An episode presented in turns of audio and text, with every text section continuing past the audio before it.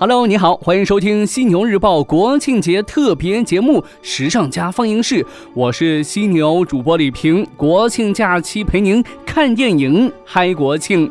这一转眼的功夫，国庆七天长假就结束了，明天咱们就得上班喽。今天晚上咱们得好好收收心，调整调整，看部电影是不错的选择。那今天晚上《时尚家放映室》要为您推荐哪部电影呢？这部电影的剧情呢，和一位女明星有着密切的关联。她被称为全世界最性感的女神。哎，你会猜到谁呢？魅力爆棚，直男们逃不过，权贵名流逃不过，甚至连当时的美国总统肯尼迪也逃不过。她是一个性感的符号，这个符号的定义是一个迷人的尤物，一个销魂的明星，一颗行走的春药。她也是第一期《花花公子》的封面女郎，她就是玛丽莲·梦露。而要推荐给您的这部电影呢，正是。我与梦露的一周，影片讲述刚刚踏入社会的英国青年科林·克拉克，不顾家庭反对，将满腔热情投入自己热爱的电影事业之中，希望能闯出一番天地。勤奋的他得到第一个跟组机会，竟是担任他的偶像劳伦斯·奥利弗导演并主演的新片《游龙戏凤》剧组的第三助理导演。这部电影呢，邀请了当时的红遍全球的美国影星玛丽莲·梦露主演，而柯林的工作便是统筹剧组的各项杂物。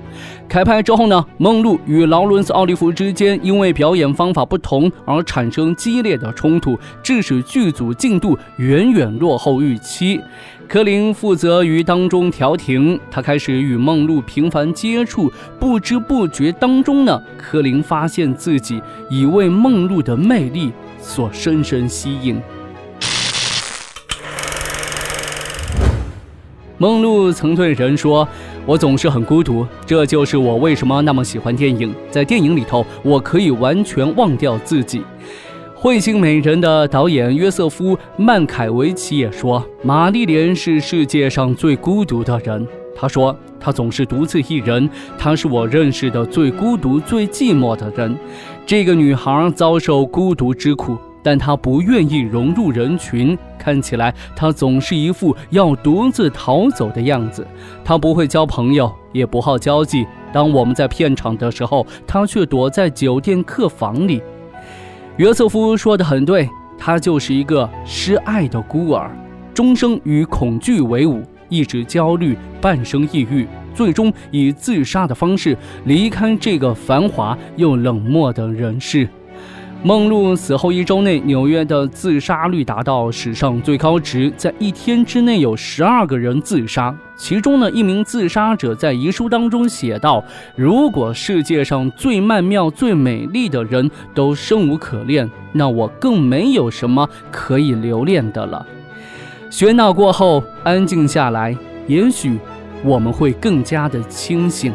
今天晚上，我与梦露的一周推荐给您。